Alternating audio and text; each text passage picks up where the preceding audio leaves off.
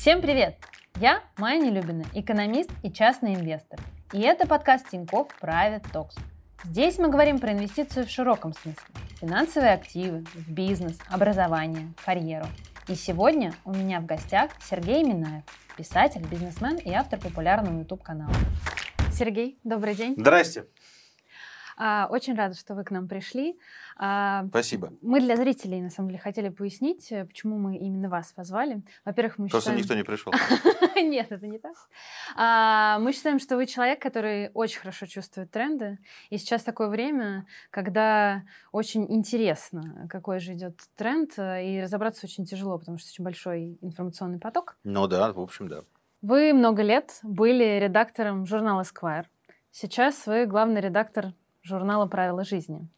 Мы программа про финансы, и поэтому мой вопрос будет о том, а какие у вас финансовые правила жизни? Слушайте, у меня никаких особых правил нет. Я всегда интуитивно понимал две вещи и старался и, и следовать этим правилам. Я никогда не жил непосредством, то есть я всегда э, в рамках заработка пытался планировать свои расходы и какие-то длинные проекты. Да? Я поэтому боялся кредитов, ипотек и так далее. Я всегда жил посредством, что называется, а, с одной стороны. И с другой стороны, я всегда, как советский человек, пытался какую-то часть своих заработков откладывать на черный, что называется, день. Вот. Дней черных было, конечно, больше, чем заработков, но тем не менее я старался, сейчас бы это назвали там savings, да, но это вот тот самый пресловутый черный день, я старался какие-то копейки откладывать всегда, даже когда совсем немного зарабатывал, чтобы, если что, что-то у меня лежало. У меня это плохо получалось, я скажу вам честно, но тем не менее я старался этому следовать.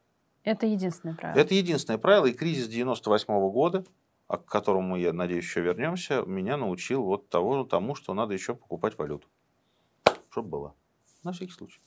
У вас есть э, популярный YouTube-канал, и аудитория на нем выросла именно тогда, когда вы начали снимать исторические ролики. Почему именно исторические ролики сейчас популярны, как вы думаете? Ну, я думаю, что люди хотят, то, что, во всяком случае, то, что я читаю, то, что они, люди пишут, да, все хотят переключиться с новостного фона, потому что он достаточно тяжелый, напряженный, и люди хотят какой-то терапии. И они в этих роликах, я думаю, они находят такую сказку на ночь, если хотите. То есть это длинные истории повествовательные про героев, сражения, туды-сюды. И вот они там 40 минут перед сном, наверное, втыкают. И я не знаю, все ли в курсе, что вы еще историк по образованию. Ну да, я, слушайте, я этому учился, не могу сказать, что она мне была дико интересна, когда я обучался, но просто потом, когда я уже начал заниматься медиа, э, Наталья Ивановна Басовская, я все время об этом говорю, это моя такая главная учительница, профессор, ныне покойная, профессор РГГУ, она мне говорила, что там, типа, вот вместо того, чтобы там политические шоу делать, надо заниматься бы хорошим делом, в истории, например. И я не мог это срастить никак, потому что там, когда-то был Минаев Live, это было интервью. Потом я вернулся с э, всеми этими новостями. И потом я попробовал, ну, типа, аудитория уже была, была большая, ну, для меня большая, там, тысяч триста подписчиков. И я решил, давайте сделаем исторические ролики, я запишу 40-минутный прогон, и тогда как раз выходили а, в прокат декабристы, как это называется, фильм-то, который «Союз спасения». Вот, и я сделал первый ролик про декабристов. Вот, и он как-то так сразу улетел.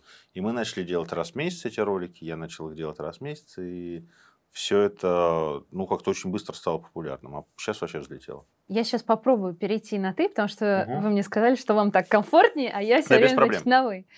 А, ты недавно снял ролик про НЭП.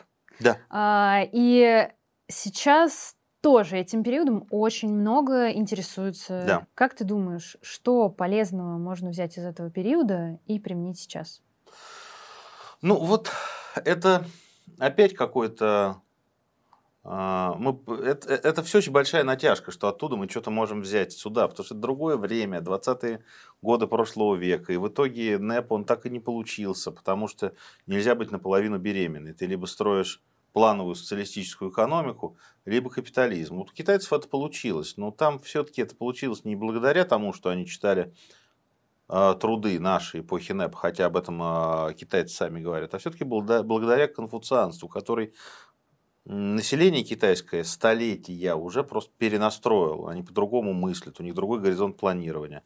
Вот. И НЭП это была такая попытка вернуться к частному предпринимательству. Но частное предпринимательство, оно, а, если коротко, а, в той модели, вот когда вокруг э, социализм, коммунизм, вернее, да, а вокруг большевики, а здесь частные предприниматели все отбухают в ресторанах. Это как-то вот с общественной моралью шло в разнос. В итоге, конечно, их со сцены убрали. Ну, поэтому это два колеса от разных машин очень. Поэтому я не знаю, что можно сейчас сделать. Сейчас совершенно другое общество. Совершенно другая экономическая модель. А 2022 тогда на что похож сейчас? Ни на какой исторический период не похож? Глобально? Да. Глобально на период начала, перед началом Первой мировой войны. Когда все системы пошли в движение, когда количество противоречий, накопленных между странами, оно столкнуло их просто в э, войну. И сейчас мы видим, что пошла волна, и пошли тектонические сдвиги. Здесь загорелось, тут полыхнуло, здесь напряжение, тут напряжение. Это очень похоже. Вот, то есть непонятно, удержится мир, не удержится, но это как бы довольно похожая история. А ты сам спокойно отреагируешь? Ну да, как бы есть же вещи, о которых мы, э, на которые мы можем влиять, есть вещи, на которые мы не можем влиять. Вот здесь уже как бы вот этот вот ну, воронка уже начала крутиться, и все, мы в центре урагана в центре урагана спокойнее, с одной стороны, но с другой стороны, мы не понимаем, как воронка это будет закручиваться. Поэтому, ну что, это же было все уже. А что ты делаешь э, в связи с этим, со своими собственными деньгами? Что ты делаешь, что ты меняешь? Ничего не меняю. У меня всегда была довольно консервативная стратегия. Я... Это не было никогда привязано к каким процентам, конечно, от моего заработка, но я всегда старался откладывать деньги. Потому что я понимал, что завтра всегда, завтра может быть хуже, чем сегодня. И надо иметь какие-то накопления, вот, которые могут выражаться в недвижимости, а, в валюте, в ценных бумагах. И какие сейчас э, пропорции накоплений? Я не знаю. Ну, то есть, э, у меня Ты есть, у меня что-то от... Да? У меня что-то, слушай, ну, вот, честно говоря, я начал в, в, в эти истории с акциями играть довольно поздно, там, несколько лет назад, там, мне, ну, правда, это абсолютно не потому, что я здесь сижу, там, вот поэтому я сейчас скажу Тиньков. Нет, правда, это до нашего сотрудничества с банком началось, мне просто показали, что вот есть приложение, оно удобное, есть менеджер, который у тебя там будет тебе говорить, что делать и что не делать, вот, и во время ковида я, это же очень, как это, это очень геймифицированная история. Да. Ты раз ткнул Apple, чик-чик, ткнул там Газпром, ткнул вот это, бум-бум-бум, это растет. Ну, то есть, это игрушки для мальчиков, взрослых уже. Вот, и какая-то часть, в общем, так я вполне себе, а, честно говоря, я вполне себе удачно инвестировал. То есть, у меня а, каких-то там прососов особых не было вообще. То есть, я заработал глобально. На чем? Ну, вообще на всем. Ну, во все, что я купил, на всем я заработал, кроме, по-моему, Теслу, потому что я Теслу поздно купил. А так на всем. А что еще купил? У меня был, я, я как а, этот самый, как человек, который не понимал, я купил все, что мне нравилось. Я купил Pfizer, потому что они занимаются медициной. Я купил Apple, потому что как бы понятно. Я купил Google, я купил Amazon, я купил а, ну, еще что-то я купил каких-то технологических гигантов, вот, и потом я купил Теслу. А, и, ну, Теслу я поздно купил, и что-то я на, нем, на ней попал. А глобально я заработал, конечно. А, Netflix, конечно, я купил. Но вот. это все американский рынок. Да. У тебя что-то заблокировано в итоге? А я не знаю, это надо у вас спросить, потому что я что-то, я вот такой вопрос задал на, на прошлой неделе, например, вашим топ-менеджерам. Я говорю, а вот скажите, пожалуйста, что теперь с этим делать-то? Они говорят, возьми да продай, например. Я взял Теслу, продал. Пришло. сколько-то сотен тысяч рублей. Вот я их в доллар, я их поменял, у меня рубли лежат. Я не знаю, что с ними делать. Правда, это абсолютно история чайника, но я честно рассказываю то, что происходит. Вот, поэтому я, честно говоря, не знаю, какой, как, что из этого пакета заблокировано. Так выглядит, что, по-моему, мало что заблокировано. То есть я сразу себе э, очень четко сказал, что вот у меня есть X денег, которые я хочу вложить в акции. И все, я с ними попрощался. Вот я сказал себе на входе, я их потерял. Все, до свидания. Чтобы не было вот это, надо будет продать, это надо купить, ой, тут потерял. Вот и они у меня, вот три года я слежу, как они там растут, падают. Нет, по факту, правда, я заработал, ну, как бы так вышло. Но это не, не, я не метался, я не менял какие-то стратегии. Я понял, что вот как бы я и захожу типа на три года и посмотрим, что с этим будет. А какой это объем относительно вот всего капитала? Небольшой? Небольшой. Небольшой. А недвижимость большой объем? Ну, приличный. Ну, какой-то, да. Слушай, ну, недвижимость связана с другим. Это что же не то, что вот Минаев решил тут сейвинг сделать. Просто есть дети, их э, некоторое количество. Вот им там всем надо что-то купить. О. Это не то, что у меня, как у меня есть знакомый, у него там 16 однокомнатных квартир, он их все сдает. Он, правда, может, это, правда, очень мудрая стратегия. У него 16 квартир однокомнатных в спальниках. Ну, это самое популярное жилье, которое будут Вот, снимать. ну, вот он тупо их сдает каждый месяц. Но я считаю, что это нужен отдельный управляющий, Ну, конечно. я у него слушаю, у него там уже какая-то компания есть. Вот я не знаю, сколько стоит однушка в Марин, например, там 50 тысяч рублей или Ну, там 40, наверное. Ну, 40, вот на 16, например. Ну, хорошо, 20 для ровного счета. Вот 800 к ему в месяц прилетает. Ну, тоже неплохой Ну, а что, рекламный 9 доход. 600 в год, что, плохо, что ли? Нет, по-моему, Ну очень вот. хорошо. Нет, я этим не занимаюсь, у меня это, что называется, чтобы не просрать, это было все. Вот, это не то, что я там какие-то а, real estate а, компанию себе создал. Нет, конечно, нет. Ты еще про валюту говорил. Да, ну валюту я всегда покупал. Вот, и у меня был очень хороший учитель по э, валютным сделкам. Э, Центробанк называется. Вот, он мне 15 августа, 16 августа 1999 года сказал, что рубль силен как никогда. Вот, и 17 курс доллара был, 16 курс доллара был 6, а 17 он был 21. С тех пор я сказал спасибо. Это очень важно, ценная информация. И теперь я всегда покупаю валюту. Всегда. Даже сейчас, несмотря на Мне то, вообще что- всё равно. Я всегда понимаю, что это вещь, которая имеет ценность. Она может стоить дешевле в России, дешевле, дороже, а может упасть, а может упасть. Но это как бы ну, это такой вот э, такой, э, такая купюра, которая, можно расплатиться, например. Вот. И я ее всегда покупал, конечно. А когда курс взлетел, ты докупил или ты ничего не стал делать? А у меня просто на автомате это. У меня там есть определенные, вот, ну, как бы... Приходят деньги, Да, часть я- идут в... Да, да. и что-то у меня, конечно, я по 120 что-то купил очень мало, потому что, ну, как бы... Ну, что-то купил, да, но в общем корзине, в общей корзине оно все равно мне не... Здесь купил дороже, там купил дешевле. Ну, я Вот, это не то, понимаю, что это не- усреднил курс. Да, это не миллионы долларов, поэтому как бы это не то, что я там купил 10 миллионов долларов по 120 и попал. Нет, я, конечно, не, это не десятки, не сотни. Вот. Десятки, десятки тысяч. Вот, поэтому... ну Вот. Но я всегда покупал валюту, потому что я понимал, что это вещь, которая всегда может быть окэшена. Ты всегда можешь пойти, отдать в обменник и купить себе хлеба, например, или кроссовки. Ну, сейчас не совсем можно снять валюту, но тем не менее. Ну, если она лежит в кэше, то ее не надо снимать.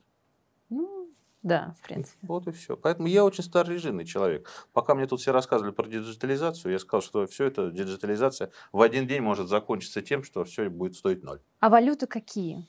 Ну, я а, до весны этого года, скажем, оперировал двумя валютами.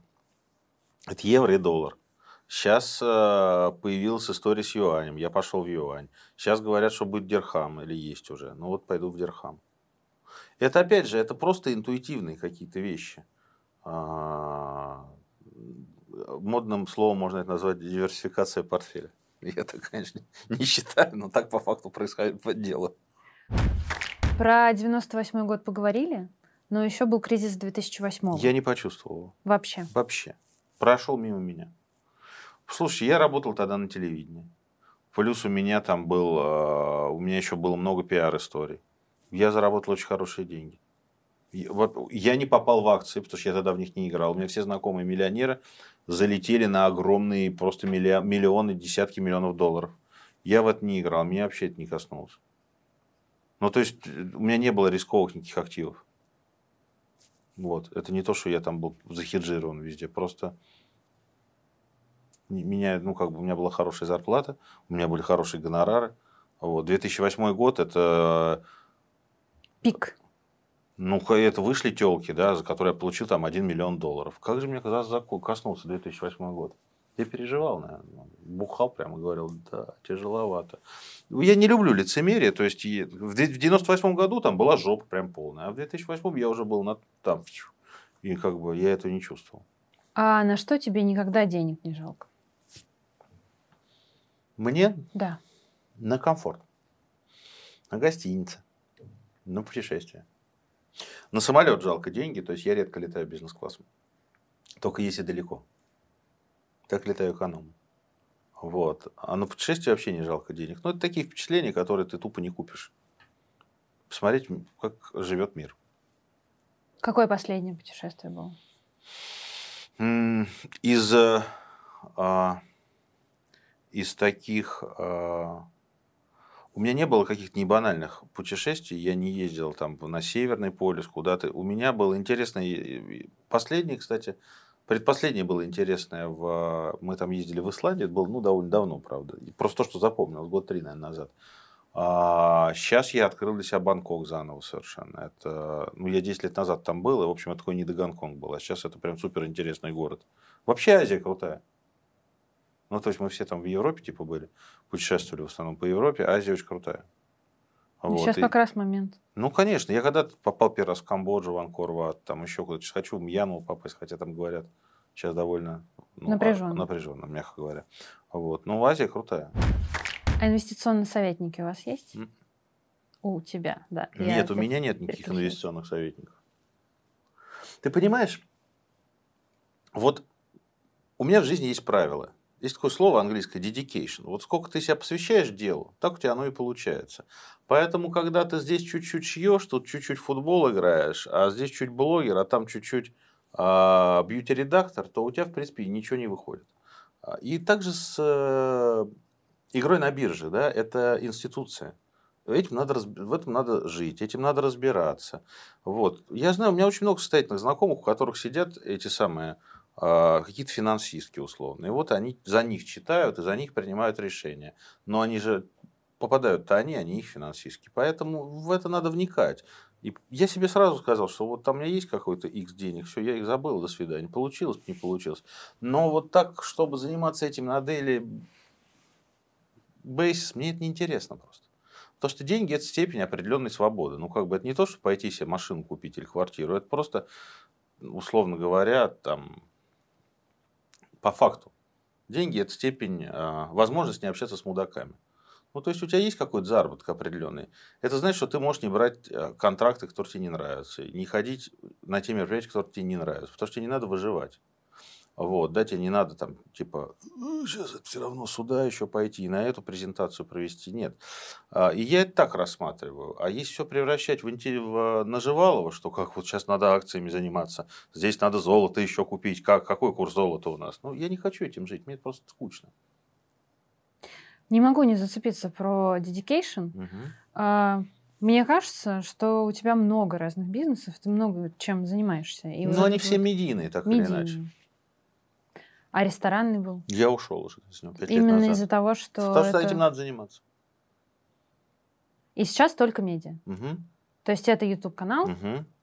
э, журнал. Угу. И что еще? И сценарии огромное количество, и документальные фильмы. Вот как про 90-е. Да. Ну, мы много производим с моим партнером. Вот, и фактически, в общем, мы зашли в это, когда два года назад все говорили, документальное кино это вообще такая туфта. Во-первых, его никто не смотрит, во-вторых, на него вообще ничего нельзя заработать. Мы говорим, а ну ладно, хорошо, сейчас покажем. И мы сделали там бизнес. То есть, ну, мы просто сделали какие-то качественные вещи. И это очень, ну, правда, это трудоемко, это прям кошмар. У меня вчера была 7-часовая съемка, я чуть не повесился уже.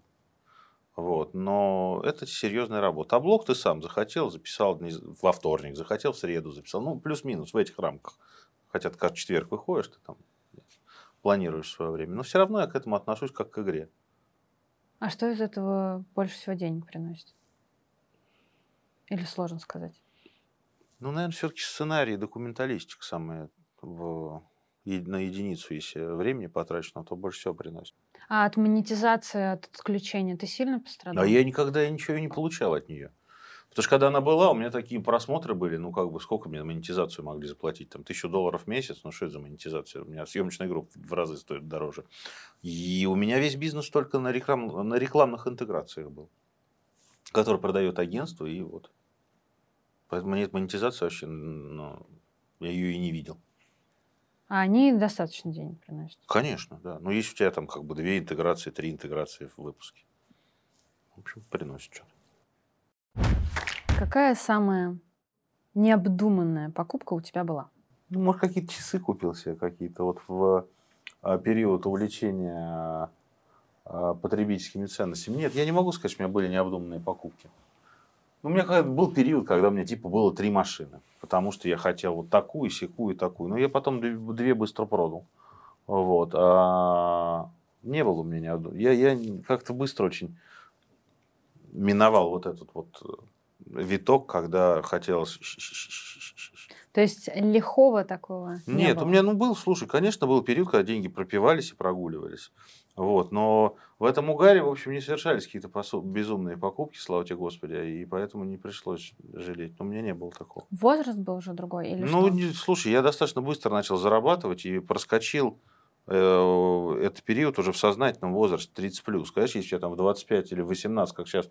Я представляю, как сейчас тяжело всем этим тиктокерам и блогерам, когда ты толком у тебя мозгов нет, а денег дофига. И как бы ты такой, типа, я куплю себе Бугатти. Ты дебил? Но они не понимают этого еще, слушай. Потому что деньги это же ответственность? Нельзя просто как бы вот к ним относиться. Это что же сложно себе сказать, что так всегда не будет что ты сегодня на хайпе и на волне. И у тебя там кажется, со всех да. сторон несут мешки бабла, а завтра тебе просто говорят спасибо, до свидания. Мне кажется, такой осознанности очень у многих людей не хватает, особенно, как мне кажется, возможно, я ошибаюсь, а, у популярных сейчас стендаперов, у них вот этот какой-то лихой ну вот приход. Я стендаперов э, знаю парочку, у них там как по-другому. А вот ну, я заезжал в эти тикток-хаусы, что называется, по работе. И я просто там встречался с их продюсерами, они мне рассказывали о своих подопечных. Но это печальная картина. То есть в лучшем случае через пять лет это шоу Малахова. Давайте вспомним, что 20 лет назад он был популярным тиктокером. А дальше все, потому что, слушай, ну это очень короткий продукт очень скоропортящийся. Чтобы перешагнуть из него, нужно духовно расти, что называется. А они этим не занимаются. И, конечно, когда завтра закончатся бабки, они все эти машины будут там продавать по полцены. Ну, это, слушай, к сожалению, э, этому надо учиться. У меня тоже то же самое было во время э, во, во времена нулевых. Половина моих знакомых ездили на BMW и носили дорогие часы, а дома жрали пельмени в съемных квартирах в Марин. Это то же самое все было. Просто были не те деньги, но они их тратили на понты, потому что, ну, как-то все, все живут, так и я так буду жить. Это нормально, в этом нет, господи, какое ужасное поколение. Поколение всегда одно и то же. Но просто, к сожалению, за этим потом будет горькое послевкусие. Хочу вернуться к историческим роликам. А, помимо а, историй про события угу. какие-то, есть еще ролики про нефть, кофе. Да, это золото. наш проект большой, который стал большим с Сашкой Файбом мы начали делать э, его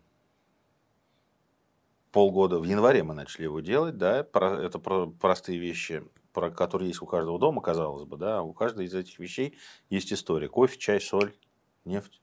Вот. И да, это стал большим проектом тоже. Я хочу спросить про золото. Да. Вот есть э, история про золото. Ты да. сам золото покупаешь? В смысле, в слитках? Да. Был такой приход, да. я купил. То сейчас оно есть? Ну, ну, есть где-то, да. Ну, как где? Я знаю где-то. Но я к тому, что это... Это я не помню, почему это было сделано. Я знаю, зачем я его купил. У меня там была просто странная сделка. У меня оставалось определенное количество денег, и чувак говорит, не хочешь золото купить? Банкир, в смысле, не чувак какой-то на улице, а банкир. Да? Я говорю, зачем? Он говорит, будешь потом в голодные годы на колбасу менять. Я говорю, а это правильно, давай. Правда честно. То есть это не то, что я тебе скажу, что вот я его купил, например, 10 лет назад, и я точно знал, что оно там вырастет. Я даже не знаю, сколько оно стоит. Ну, это тоже диверсификация. Ну, как, ну, окей, да. Какая-то определенная. Ну, я да. просто слышала еще историю, что э, в Аргентине, когда был кризис, э, и в других странах, когда были кризисы, там, в Венесуэле, что люди действительно вот эти вот снимали да. себе сережки и расплачивались. Ну да. Как Конечно. вариант. Так и, ну, всегда так было. когда конечно. деньги совсем уже не работают. Конечно. Ну, ну, естественно, да. Что, люди таскали из дома то, что можно было продать. А в украшения, в предметы искусства, в вино ты инвестируешь? Нет, у меня неплохая винная коллекция еще со старых времен. Вот. Но очень, небо, очень небольшая. И это тоже не предмет инвестиции, а типа там, ну, просто вещи, которые мне нравятся. Вот, у меня есть какое-то современное искусство, и это там, ну, фактически это искусство моих друзей. Там покрасы, там еще кого-то, еще кого-то. Тоже в ограниченном количестве, которые там мне нравилось. Не то, что я его коллекционирую. Скорее всего, это, скорее это предметы интерьера. Вот. А не дома у тебя? Да, конечно. Да. И ну, мне просто приятно было иметь работу своих друзей дома. Но особенно Покрас, потому что я прям очень, очень, э, прям с первого момента нашего с ним знакомства был прям под впечатлением его работы. А NFT?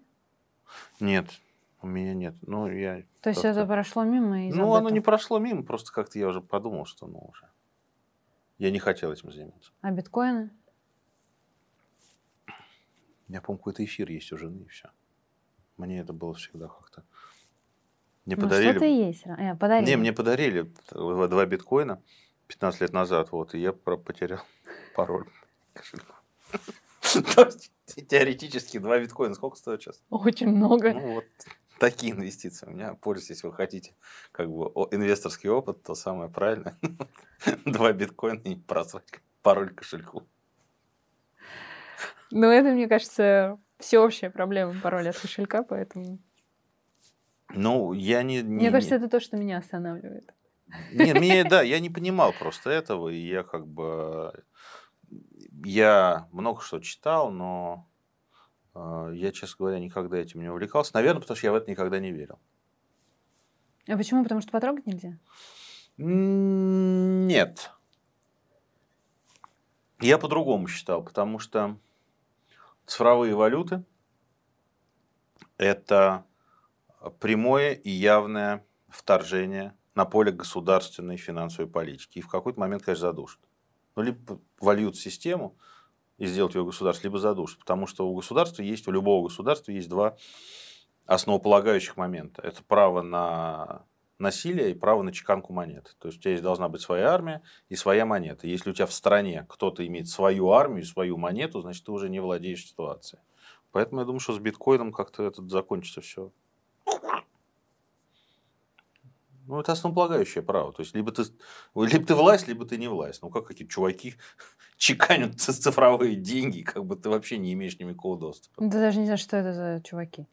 Ну, например, да. Я думаю, что все знают, что это за чуваки. Но суть в том, что я думаю, что этим можно закончить. Хотя, наоборот, если пойдет какая-то а, коллапсует госсистем везде, то наоборот они останутся, а государство рухнут. Ну, в общем, это уже все из области длинного прогноза. Я туда не захожу. Мне кажется, просто в такое время, когда все движется, невозможно предсказать, э, какая сила вдруг э, выскочит наверх. Не знаю, мне так кажется. Знаешь, вот, вот есть пример. Вот, вот есть компания Uber, да? которая, капитализация которой растет каждый год. Угу. Да?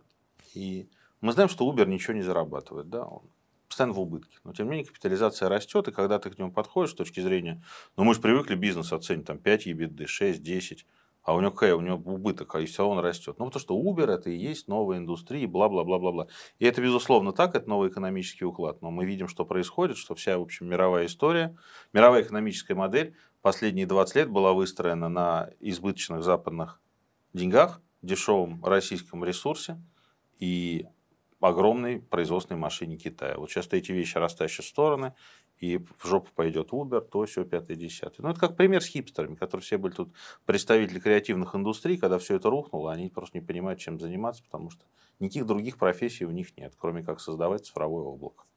Вот тебе такая диджитализация. А, мне кажется, что ты человек, который очень хорошо чувствует вот какие-то тренды и то, что вообще в воздухе. Мне так кажется. Ну, потому что тебе удается поймать... Ну, что-то у меня получается да, иногда. Да, да, да. Как ты это делаешь и что тебе кажется вот сейчас будет на гребне? Я, у меня секрет очень простой. Я работаю с людьми, которые на 15-20 лет меня моложе. Только с ними. То есть вот. специально с молодыми? Да, потому что я у них учусь, я смотрю, что они делают, и я смотрю, чем они живут, и это позволяет держаться на плаву, потому что законсервироваться можно в одну неделю, ничего не делать и сказать, я и так все лучше всех знаю. Вот, поэтому я, когда делаю, возвращаясь к историческому блогу, опять я это сделал, когда неуважение, своей учительницы, мне всегда хотелось это сделать. И когда это стало расти, я сам понял уже, почему это растет, потому что люди хотели и хотят до сих пор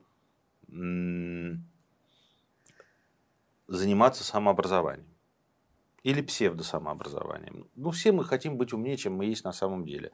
И в какой-то момент это просто стало очень востребованным.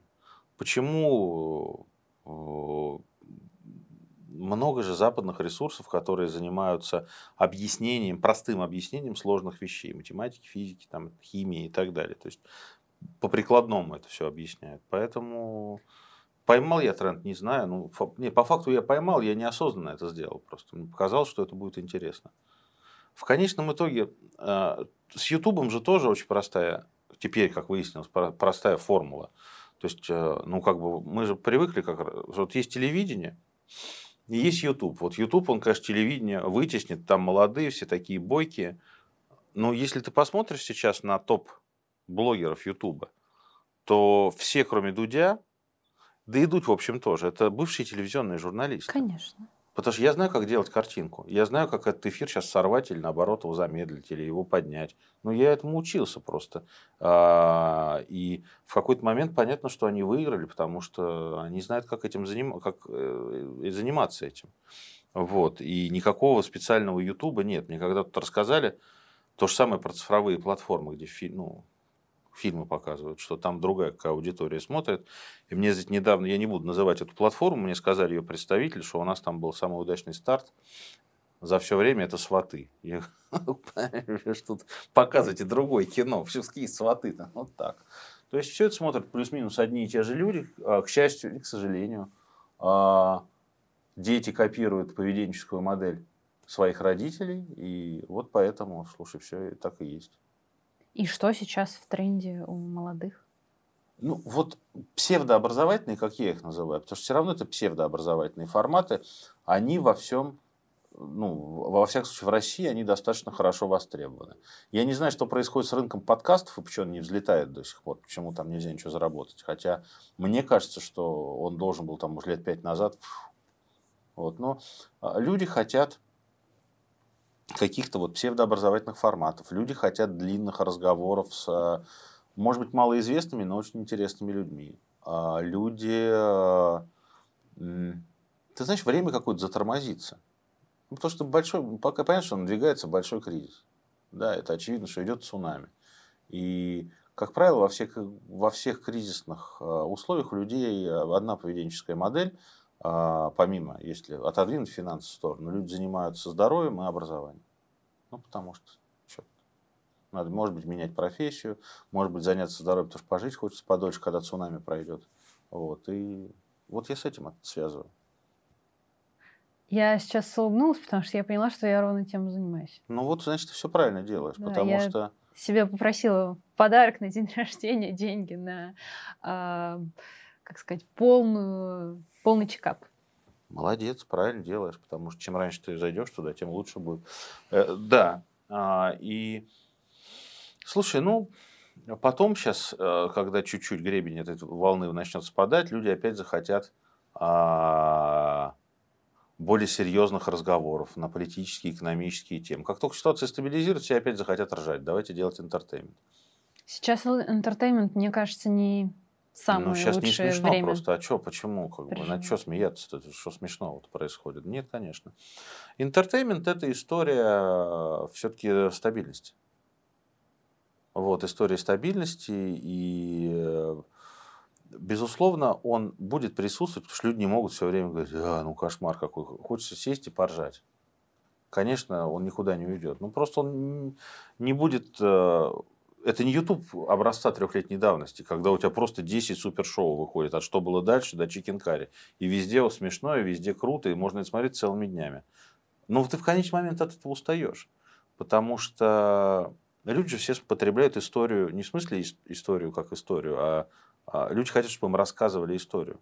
Чтобы им чтобы, чтобы был сторителлинг. Конечно, люди следят за сторителлингом, да. Поэтому сериалы так популярны. Ну да, да, потому что сериалы стали большой литературой. Ну вот. А читать не читают уже? Нет. Я связываю это с другим. У меня есть своя теория, почему тиражи падают. Потому что ты как книжку покупаешь, ты же хочешь не просто книжку прочитать, но еще сверить свои часы с часами автора, что он думает про то, про все, про пять, про десятое. А когда у каждого автора сейчас есть Facebook и Twitter, что тебе покупать книгу, он заходи к нему каждый день, он там пишет все, что хочет. Тем более ты эмоции можешь Конечно, читать, а от через визита он нет. тебя обсуждает от цен на колбасу до визит Нэнси Пелоси, Пелоси на Тайвань. Все, любая позиция, пожалуйста, бесплатно. Ты сам не читаешь? Нет. То есть вообще перестал? Ну, я читаю какие-то, слушай, я читаю какие-то исторические вещи, а, я читаю какой-то нон-фикшн, но вообще, в принципе, да. Что Я- последнее ты прочитал? Я последнюю прочитал какой-то большой том, а, какой-то большой том какого-то большого англичанина про самураев. Вот так, понимаешь, вот так, так, в принципе, я рассказал о книге. Это было достаточно интересное, занимательное чтение. А, вот и все. Я в этом году перечитал сознательно две книги. Это «Ночь в Лиссабоне» Ремарка «Окаянные дни» Бунина. Но это вот то, что я помню. А вот так я много чего читаю эпизодически, я не запоминаю. Если я что-то запоминаю, я там записываю этого автора, но в принципе это уже такое мышление, как у аквариумной рыбки, три минуты. То есть ты раз что-то новость прочел, и уже не помнишь, о чем она была. То есть очень большой объем информации. Новых книг мы от тебя не ждем. Но мне нечего сказать, честно говоря. Книга должна быть, понимаешь, ну я считаю, что книга должна быть порывом души, что ты вот ты не, не то, что ты не могу молчать, а ты хочешь высказаться о том, что вокруг тебя происходит. Вот. А написать книгу, чтобы написать книгу, ну, во-первых, да, у меня вот этот стакан наполовину пуст внутри. Во- Во-первых. Во-вторых, я пишу очень много сценариев. И это гораздо больший объем, чем книга. И там по-другому играешь с характерами. И мне это гораздо интереснее. А, И это совершенно другой мир, который я проживаю. А, Вот. Такая, наверное, проблема. Но самое главное, что все-таки книга требует отрешенности. То есть ты не можешь никаких ютубов снимать. Ты не можешь жить в съемках, как я живу. Ты должен сесть, как я писал, и вот ежедневно писать. У меня пока нет такого заряда. Ты на себе почувствовал инфляцию вот сейчас? Да, конечно. Невероятно. Не на себе, а в магазине. Просто ты заходишь в магазин, и все тупо на 20% дороже стало. Про алкоголь я не говорю, ну сразу, да, это потому что совершенно вообще вот такой взлет, там понятно почему. Но я какие-то базовые вещи. Это не то, что я тебе говорю, вы знаете, фуагра стал дорого, дороже. Нет, я тебе просто говорю про базовые вещи. Тупо сыр, колбаса, какие-то там рыба, то все 50. А как можно сохранить деньги от инфляции? Деньги от инфляции можно сохранить в недвижимости, деньги от инфляции можно сохранить в э, каких-то всяких бивалютных корзинах. И, ну, наверное, их можно сохранить в драгметаллах и акциях, ну, или каких-то биткоинах, но это вот двумя ограничимся. Потому что я, других, я, я не знаю других, других каких-то примеров. Потому что все равно это более высокая степень риска. Есть государственные ценные бумаги, такие сики. Но это опять, ты должен этим обладать специальным знанием. Или у тебя должен быть специалист, консультант, у тебя должен быть партнер. А, партнер в смысле, кто там тебя ведет, да, занимается твоими денежными средствами. Потому что про квартиры каждый дурак плюс-минус понимает, что вот это хороший район, это плохой район. Здесь она будет дороже, здесь тупо дешевле. Ну, а- есть консультанты по недвижимости, тем не менее. ну, это тебя ты без всякого консультанта, наверное, понимаешь, да, что Ну. патриарши чуть лучше, чем текстильщики, правда? Там Да. не- Небольшая разница, но говорят, что получше. Там в деньгах Да. заметная разница. А в акциях как бы фиг его знает. Теслу надо покупать или надо. Он купил, она упала. Это свой пример. Если недвижимость покупать, то где? Ну, слушай, это сейчас настолько много комплексов. Я не буду их В Москве? рекламировать. Да, в Москве, конечно. Но э, видишь, смотри, другая история. У меня много знакомых, например, покупают сейчас на Алтае огромные участки земли и говорят, когда будет ядерная бомбардировка, мы там все будем жить, например. Вот, или там климат изменится, везде жопа будет, а на Алтае во. И они покупают. Я тебе серьезно, я совершенно Нет, не нет, троллю. я, я, я, кстати, подумала, почему Да, нет я, совершенно, я идеи. совершенно не троллю. Они покупают огромные участки земли, строят там о, под поселки, гостиницы. Это все развивается сейчас. У да. тебя только в Москве. Да. Да, я в Алтае пока что-то боюсь заходить. Я говорю, ну вы все все богатые люди, там бункерочек вырыйте мне, там я посижу. Буду развлекать вас стендапами. У вас все денег как говна за баню. чё. Без- Бесплатно посижу. Какие у тебя будут другие медиапроекты?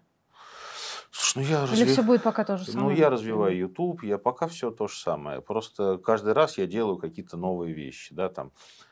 простые вот эти вот простые вещи, нефть, там, чай, они же тоже являются, в общем, ответвлением исторического блога. Да, там. Потом я хочу запустить проект про личностей. Ну, это тоже в рамках этого блога. То есть, вроде все то же самое, но все что-то другое. С то другой есть, стороны. Да, с другой стороны, ты права. С другой стороны. Вот. И также с кино. То есть, мы хотели... Сначала мы сняли про эпохи. Сейчас мы там постараемся снимать про события. Потом, вот сейчас я снимаю, например, вообще документальный проект про московские рестораны. Это совершенно отраслевое кино, но гиперинтересное. Очень интересное. Я очень люблю рестораны. Да, и там за каждым, понимаешь, ты говоришь, это же не просто кино про вот это вот приготовлено из того, а это из всего. Это вообще не про это. Это про личности людей, которыми за, за, стоят за этими ресторанами и за этими блюдами. Люди там, я писал недавно, с Федей Чистяковым, а, с шеф-поваром. Парень, который приехал из Красноярска, жрал здесь доширак, жил в общаге. И вот он 10 лет шел к этой мечте. Ну, это гиперинтересно. Это настоящие трушные истории. Их тебе не расскажешь ни на, каком, ни на каком форуме, где бизнес-мотиваторы там тебе какую-то лапшу вешают на уши за, твои же бабки. А, это действительно трушная история настоящих людей. И вот мы пытаемся это показать. А интервью это уже не модно?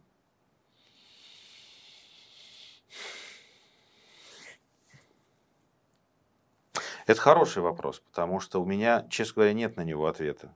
У меня до сих пор в каждом, если ты откроешь каждый исторический выпуск, там будет 10, 20, 30 комментариев, когда вы вернетесь к интервью. И я держу это в голове.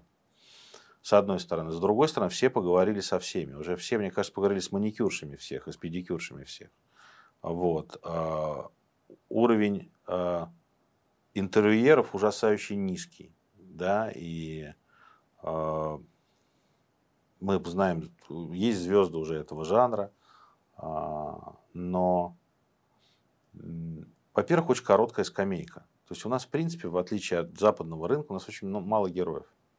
И мы сами себя загнали в эту ситуацию, потому что, с одной стороны, у нас мало героев, а с другой стороны, давайте кого-нибудь нового возьмем. Да ну, его никто не знает. Ну, чувак, вот так не будет никто знать, если вы его не будете приглашать. Вот, это с одной стороны. Во-вторых, все эти разговоры плюс-минус уже одно и то же. А смотреть это все невозможно. Ну, мне скучно. И у меня лично, для меня почему закончились интервью, потому что я хочу, у меня есть проект внутри меня, который живет, и вот я хочу его делать с людьми, которых действительно мало кто знает, но мне они дико интересно. Потому что людьми, которых вы знаете, мне говорить неинтересно. Я говорил с ними уже раз 15. Просто с каждым? Я, с каждым. Сейчас ты дай мне любого селеба, и я тебе сценарный план напишу за 5 минут с вопросами и с его ответами. Я все про них знаю. Картотека в голове Да, уже. это просто дико неинтересно, абсолютно. Во-первых, это всегда фальшак, это всегда вот это вот бесконечная хуйня с улыбкой, и я это просто совершенно, я, я, мне неинтересно это говорить. Эти люди не развиваются, они заостряли на уровне 2008 года, и как бы с ними можно только сидеть и говорить, ну а ваши творческие планы какие? Это очень интересно, да. Чем мы там вышли из кадра, да, все, пока, спасибо. Вот поэтому я этого не делаю. Но жанр, конечно, будет всегда жить. Слушай, людям интересно слушать историю о людях. Людям интересно, когда кайфовый разговор. Особенно, когда, ты понимаешь, здесь еще момент в том, что когда я делал Минаев у меня в студии всегда было Рубило, потому что, как правило, были люди разных политических позиций, разных взглядов на жизнь. Вот. Сидеть, э, делать интервью, там, вы очень приятный человек, и вы очень приятный человек. Я не могу не спросить, я не могу не ответить, мне неинтересно. Это тоже, я не вижу в этом драматизма, что ли, какого-то. Два драматургии прият... нет. Да, и драматургии, дра... драматургии есть, драмы нет. Два приятных человека поговорили о приятных вещах и разошлись. Ну, найс, как бы, окей, хорошо. Это вот, кстати, был такой тренд год-два назад, что все интервью стали такие найс все. И интервьюируемые найс. Конфликта это... нет. Да, конфликта нет. Я честно, когда меня зовут на интервью, я честно отказываюсь. Я говорю, мне нечего сказать. Просто чтобы не обижать никого. Потому что, правда, мне нечего сказать. И как бы... Давайте поговорим о феминизме. Я говорю, я уже все об этом сказал. Вот там можно посмотреть. Дайте поговорим об этом. Вот говорить о финансах мне интересно, я в этом ничего не понимаю. И как бы всегда суждения чайников, они прикольные. Над ними можно угореть, посмеяться или сказать, ну да, я тоже так делаю.